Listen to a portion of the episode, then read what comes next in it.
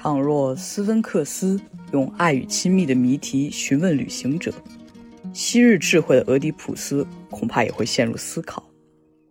爱的来临就像人生旅途中忽然开启的冒险，没有谁会期待带着伤痕、风尘仆仆的归来，有时却身不由己。所幸的是，我们仍有时间作为依靠，将每段冒险的回忆小心打磨。留下那些熠熠闪光的东西作为纪念品和勋章。好事坏事过后谈起来都是罗曼蒂克。欢迎来到隐蔽派对，我是主持人 f r e d d y 今天的节目是关于一个男孩从青葱岁月一路走来的回忆。男孩的高中生活并不顺利，来自家人与同学的种种压力让他感觉喘不过气来。这样灰暗的日子在本该明媚多彩的年纪持续着。直到那一天，那天是与男孩同班另一位男生的生日，小寿星被大家团团围住，准备切蛋糕。他专注的许愿，然后吹灭了蜡烛。这寻常的一幕对于站在一旁的男孩来说，却仿佛闪耀着光芒，暂时驱散了心头的阴霾。这个男孩的名字叫做星凯。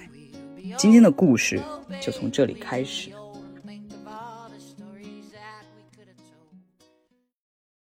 其实高中对于我来说是一个让我自己很摇摆的一个环境，因为一方面我在高中是住宿的，面对的可能就是离开家的环境，又加上当时家里出现了一些变故，然后那个时候感觉自己非常非常的渴望有一个人能够全部的了解我，因为感觉这个世界上自己。漂泊无依，像无根的浮萍一样，哪怕自己最亲近的人都要隔着什么东西，不能够说明，不能够点破，否则可能会万劫不复。带着那层像无形的隔膜，然后去接触别人的时候，你会感觉窒息的感觉。所以在那一年，我向我妈妈出柜了，得到的其实是我妈妈非常非常。嗯，负面的回应。那个时候，我我问他说：“妈，你对同性恋怎么看？”他说：“恶心。”然后我问他：“那除了恶心还有别的吗？”他说：“嗯，除了恶心还有别的吗？”然后那个时候就非常希望啊，让他去学一学语文，然后哪怕多出来出来一个词也是好的，不要只是一句除了恶心。还有别的吗？那个时候，作为一个男同性恋，我看到网上全部都是各种各样的指责和谩骂。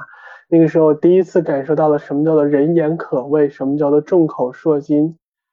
那个时候，我开始知道，哦，作为一个 gay，我应该去尝试着躲藏，否则我可能会面临着狂风骤浪一样的人言去指指点点。好像一切的东西像山一样压得你喘不过气来，你要去对抗那些已有的东西，还要去对抗自己想象当中未来会发生的东西。那个时候真的很压抑，在压抑的时候，你是不相信未来的，不相信那些希望它真的可以降临到你身上，因为你会觉得那些东西是奢侈品。那是我人生中第一次面对着让我感觉到绝望的生活而萌生一些不好的念头。有的时候你就感觉自己像在深海里面去游荡的那些鱼一样，你知道可能有光，这个世界上一定有光，但是你不敢往上去游。但是在那一天，在高中二年级分班的那一天，因为重新组班，然后有新的同学加入。当我看到我后面有一个男生，他很轻松、很自由的把袖子撸到手肘，迈着很明快的步子走到了讲台前面，然后在黑板上用粉笔。歪歪扭扭的写下了三个字的时候，写下了他的名字的时候，我感觉天呐，怎么会有这样的人，无拘无束的很自由，就像阳光一样。阳光是不会被各种各样的东西塑造的。所以，当我认识那个男生的第一天开始，就好像有那么一个发光体在我面前。你站在他面前的时候，就是你那些负面的情绪，你会感觉他们像影子一样被你甩在了身后。但是当你转身的时候，你会感受到，你离开那束阳光，你会看到你影子被拖长，那些负面的情绪又会翻涌过来。但是你知道。只要你转身，只要你再看向他，那束阳光始终都在。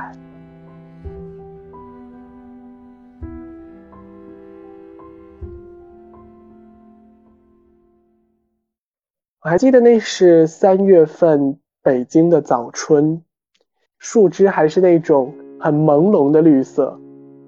在下午的午后，那么一束阳光从教室的玻璃上穿透出来。然后大家在给那个男生，在给他过生日。你看着那个男生，看着他闭上眼睛，默默的许愿，看着他双手合十，看着旁边的人开玩笑，用蛋糕的奶油抹了他一脸，但是他依旧很认真的在那里许愿，也没有回应。他突然之间张开眼，抹了那个。抹了他一脸奶油的人，一脸奶油，在那一个瞬间，你会感觉，天哪，世界上还是有美好的东西值得留恋的。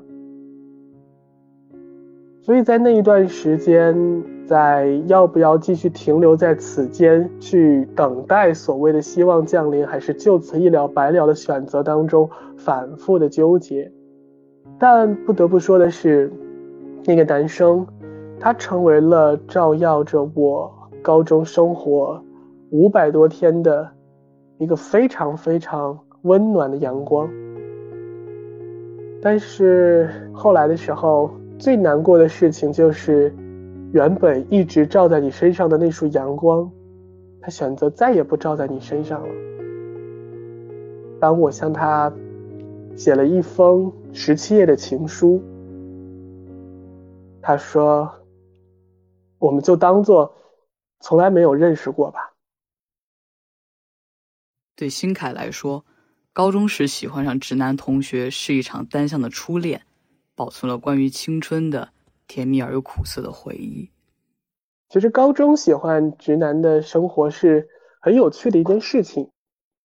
你会看着高中的那些男生，他们 三五成群搂搂抱抱，今天这个男生坐到了那个男生的腿上。然后作为一个真 gay，你在那里嫌弃他们在那里好 gay，然后一边一边又要告诉自己，嗯，不可能的，他们只是装出来的。在那种若有若无的那种距离感的时候，你是最能够感受到一种位置的感觉的。你知道自己应该在什么样的位置，你知道你距离他有多远，你知道自己该迈向他的距离应该迈多少，到哪里就是绝对不可以犯禁的一个界限。喜欢直男的时候，有的时候做很多事情就很欲盖弥彰。比如说，那个男生他喜欢踢球，就是你中午去看他踢球的时候，你会买所有人份的水，然后只因为他能够也能喝到。然后你晚上的时候，不知道为什么会群发晚安，所有认识的人微信发晚安，然后只有他的晚安是很特殊的，是你手打的，别人都是复制粘贴的。其实看上去都是一样的，但在你心里面它是不一样的。你会每天喝很多的水，这样可以每个课间都去上厕所。万一他也一起去了呢？你会尝试着去制造很多的偶遇，然后偶遇上了以后也不知道说什么话。原本我自己体育很不好的，但他是全班跑得最快的男生之中的一个。然后为了能够让他在跑步的时候看到我的背影，那个时候我就每天都去苦练长跑，然后跑啊跑啊跑啊，就跑瘦了四十斤，我从一百七十斤大概瘦到了一百三十斤这样。然后发现那个男生后来不好好跑了，他跑步是和自己喜欢的女孩子一起去跑步了，然后你心里面也在想，嗯，还好我跑得比他快，要不然我要在他后面看着他们两个人在那里秀恩爱。那个时候为因为他生物很好，所以我在高三的时候当上了生物课代表，就因为每天都可以走到他面前去收他的生物作业，在考试结束以后可以跟他比一比生物的成绩。似乎这样的方式是能够和他产生交集，但是又并不突兀的。默默的喜欢上一个人，其实是一种非常非常让自己感动的事情。但是你到最后发现，那只是属于自我的一种自我陶醉。你开心了，因为那是被你大脑创作二次加工的他，那是一个被你精心编辑，然后呈现在你面前的他。当我接受了现实中的他不是我想象中的他，好像关于那个直男的一切，我就可以放下了。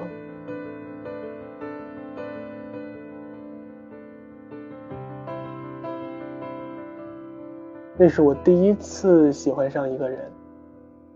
有的时候你会感觉，第一次喜欢的人，他的影子会出现在你生活的方方面面。我可能直到现在，我依旧喜欢可能皮肤黑黑的男生。我觉得那个代表了某种阳光，代表了某种自由，当然也代表了初恋最开始喜欢的那个人他身上的一部分特质。我曾经很多次都在去思考，因为你知道，嗯，一旦说感情破灭了，因爱生恨的例子比比皆是。但是当你把那种你还爱他的感觉，没有办法很好的断舍离，还藕断丝连的时候，你感觉那是一个非常非常大的对自己的摧残和不公平，因为凭什么只有我一个人还在为这段感情受累？所以在之后，我自己想了一个很割裂的方法，以我给他写那封情书，然后他给我一个很绝望的反馈，那个时间节点为限。那条线以前，它是我观察到的碎片，并美化加工，最终出现到的我理想当中的他。那条线以后，是那个现实中真实的他，是那个被打扰的、有一点点不耐烦的，并且从此希望形同陌路的他。通过这种方式，我发现，曾经的那些美好的东西，它还是存在的。因为它被保护在了梦里面，那个梦还没有醒。而以那条线以后的他，我发现我也没有必要去怨恨，因为他是真实的他，而不是我塑造的他。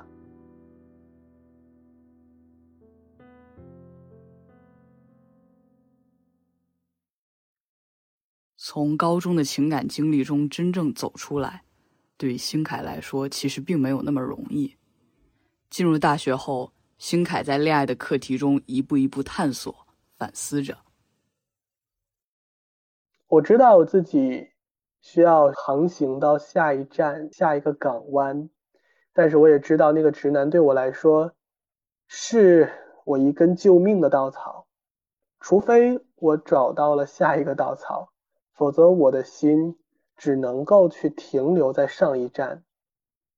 所以。大学的第一段恋爱，可能并不是我自己主动出击去寻找到的一个我喜欢的人。我还记得那是在二零二零年的一月十二号，期末已经考完了。我和我大学最好的直男朋友，然后以及他高中的一个同学一起散步，然后经他介绍说，哦，原来那个同学原来也是个 gay 啊。然后两个人开始聊天，在北京冬天的人流并不是很多的街道上漫步，一直从西单走到了南二环。然后在那一路聊了很多，都是我在输出，但是他回应的很少。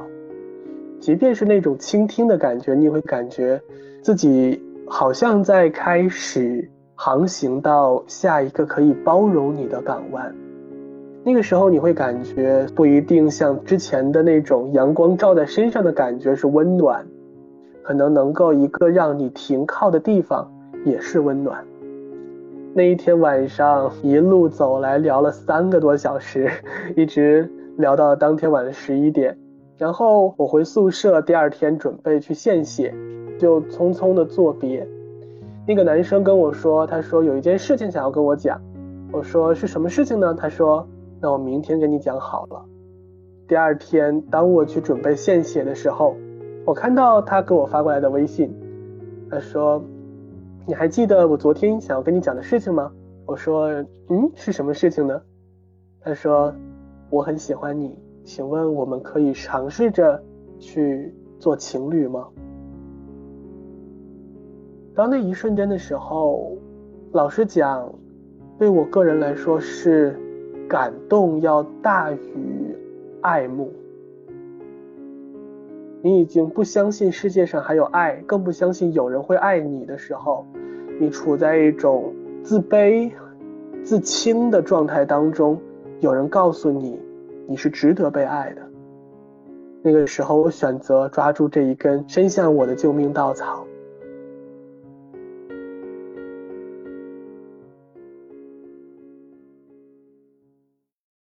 但是我发现。感情有的时候并不是想象当中的，就那个时候，当我发现我成为了一个我不爱的人的伴侣，自己很像是一个提线木偶，而恰恰好操纵我自己的其实是我自己，对自己的责任和规训是要远比自己付出的情感和浪漫要大很多的。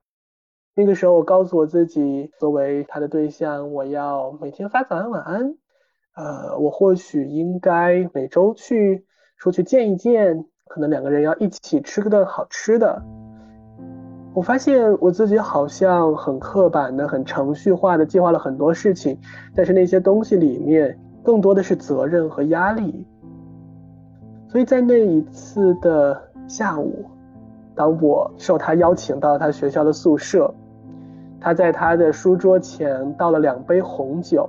然后我们一起干杯，在那个很微弱的烛光下，他问我说：“我可以靠在你身上吗？”我说：“当然可以呀，我可是你的男朋友啊。”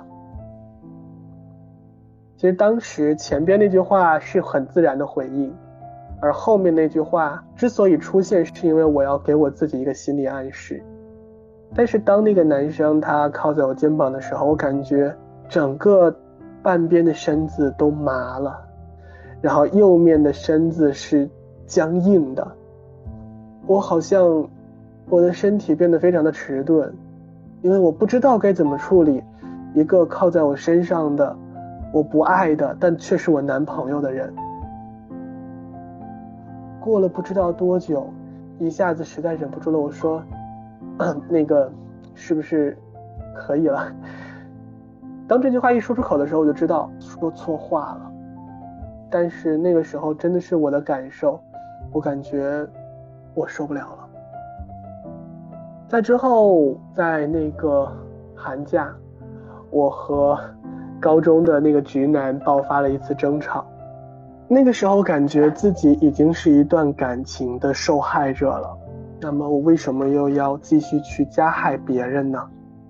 所以我选择了和那个男生说分手，因为我觉得。我至少应该对他和我们之间的关系去负责，但是恰恰是分手以后，两个人的关系甚至比分手前更加亲近。可能在那个时候，没有了恋人之间必须要去付出的责任，我们才能够回归到单纯简单的关系。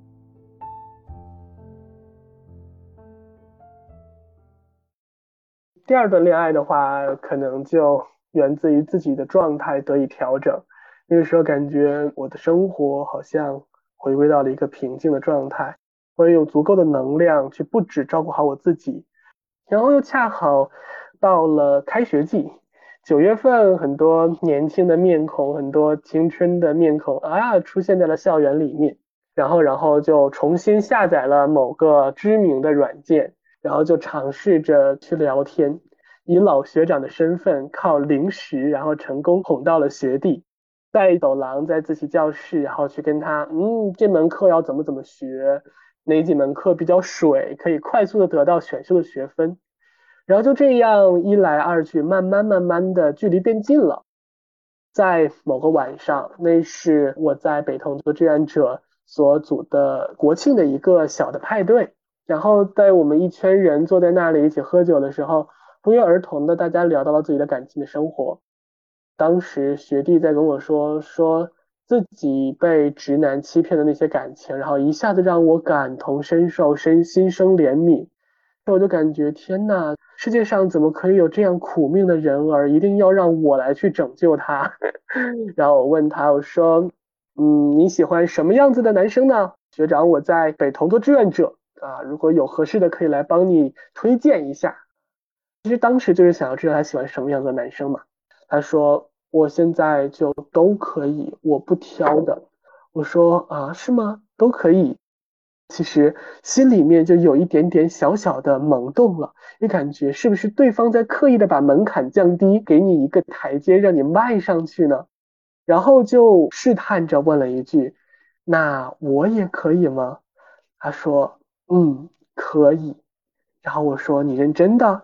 他说：“嗯，认真的。”在那一天就正式的在一起了，你开始享受一段。嗯，一主动的发起，然后并且能够得到回应的爱情，啊，两个人一起去自习，然后把耳机分给他一半，一起听歌，自习完一起到操场散步，然后回来在水房一起刷牙，然后互道晚安，回到各自的宿舍，就是校园的恋情，你会感觉单纯，但是又美好，但是仅仅过了一周的时间。这段感情就面临了他的挑战。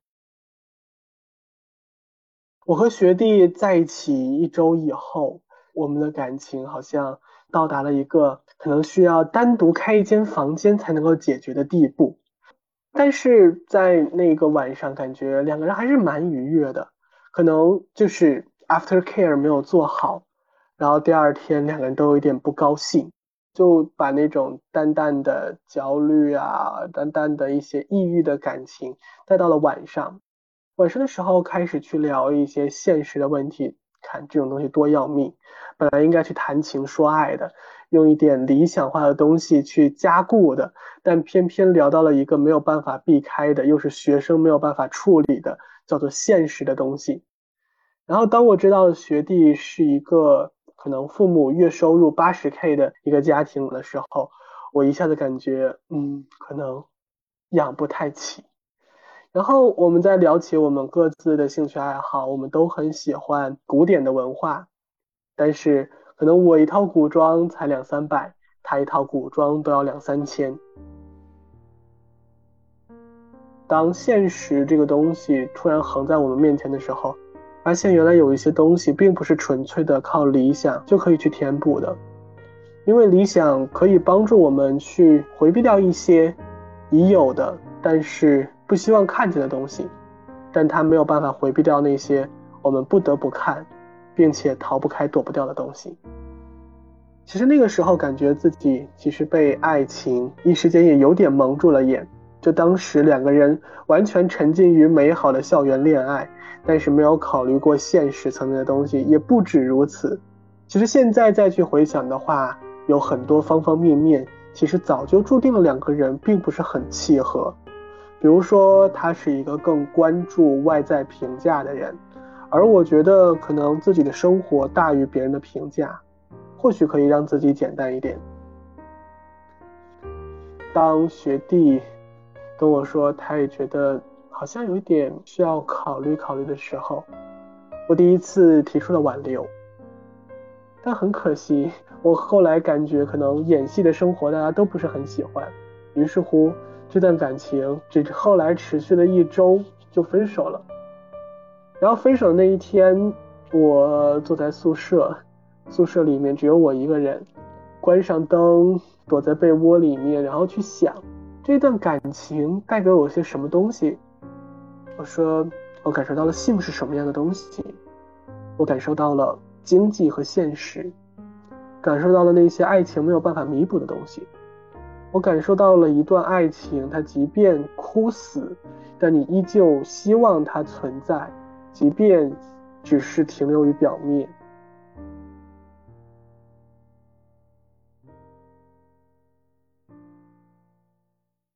分手之后，新凯再一次面对着家庭的重大变故，生命中的失去和生活的匆忙节奏，这一切都让他感到心中空落落的。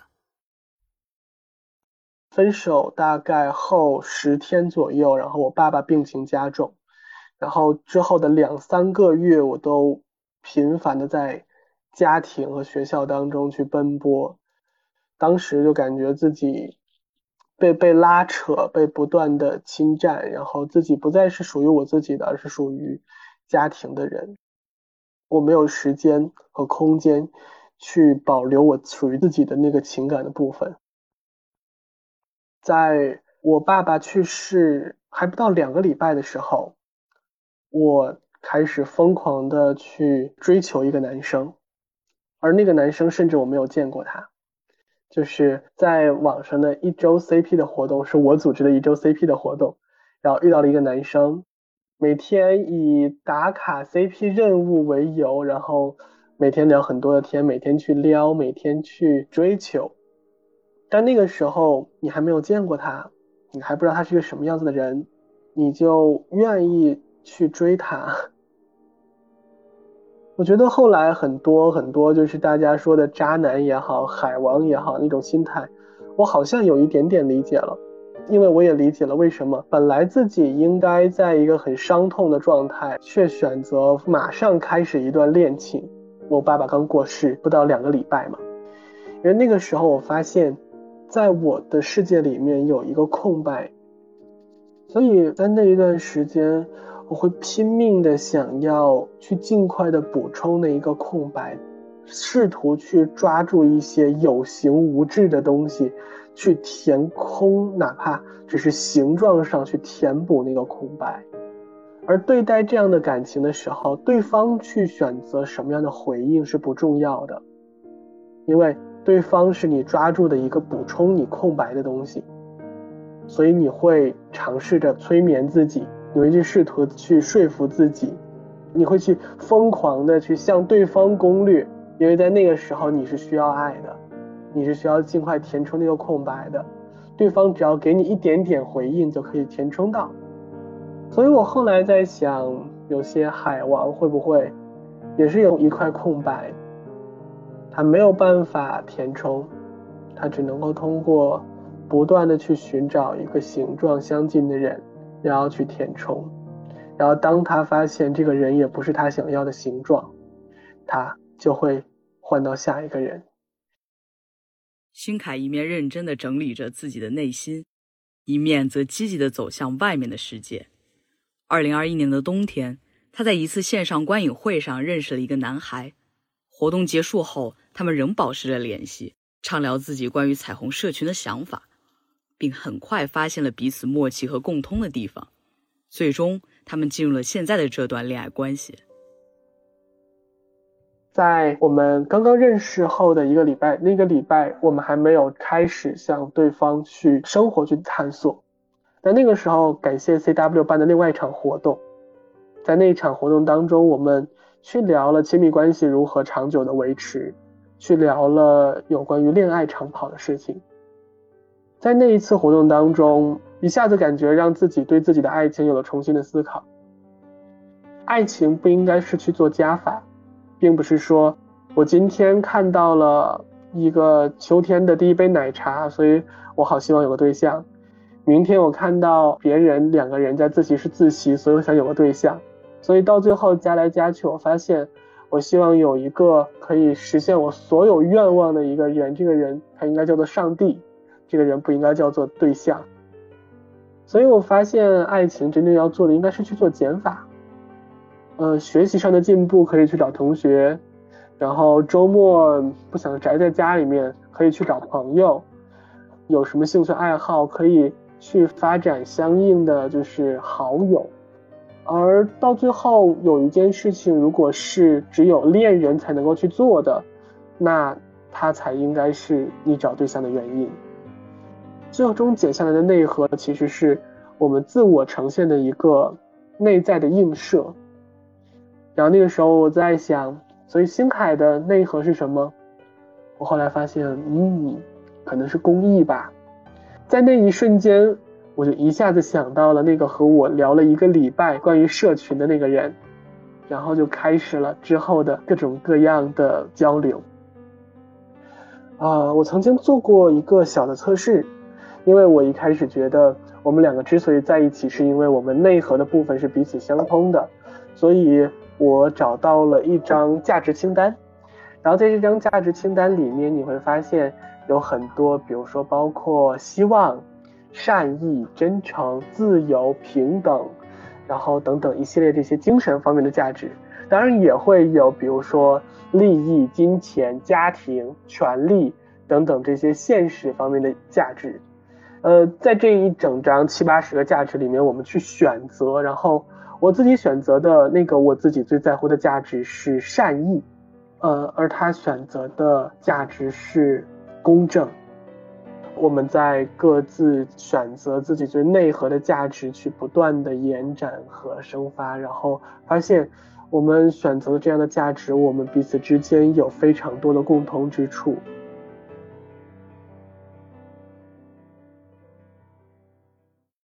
其实一开始我感觉。每一段关系在进行的第一个月或者第三四个礼拜都会爆发一些小小的摩擦，因为可能一开始那个属于冲动、属于激情的部分，它会随着时间褪去，而你要选择到底是不是选择继续和这个人在一起，又或者追求其他的新鲜感。所以在那个时候，我也有一点点犹豫，有时感觉嗯，好像又遇到了别的帅哥。然后，但那个时候跟他讲，就发现，啊，这段关系最让我感觉到舒服的，其实是我们对彼此的坦诚。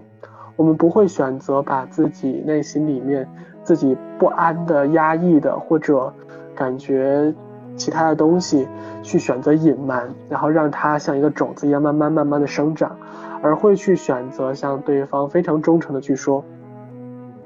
然后很有趣的是，在我们还没有确立关系之前，他的一次作业涉及到了多人婚姻的形式，然后我们围绕着多人婚姻去聊了聊，再去聊这个话题，我们会去想，那我们如果两个人以后相看两厌了以后，会不会选择，比如说三个人组成一个彩虹家庭，甚至更多的人这个样子？然后我们也会去聊关于开放式关系 （open relationship） 的部分。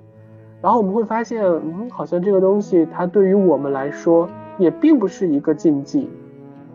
好像因为爱情本身是忠诚的，呃，我们两个给彼此的感情也不止基于性。所以这段感情让我最舒服的是，我可以信任并且坦诚的去面对我的伴侣。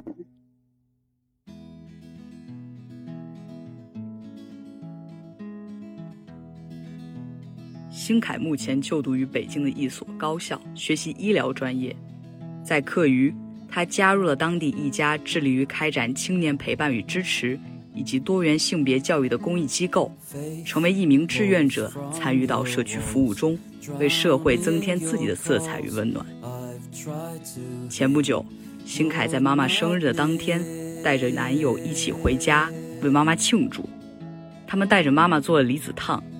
买来了生日蛋糕，她在自己的朋友圈里分享到，自己的妈妈和男友都有些紧张，但也都很开心。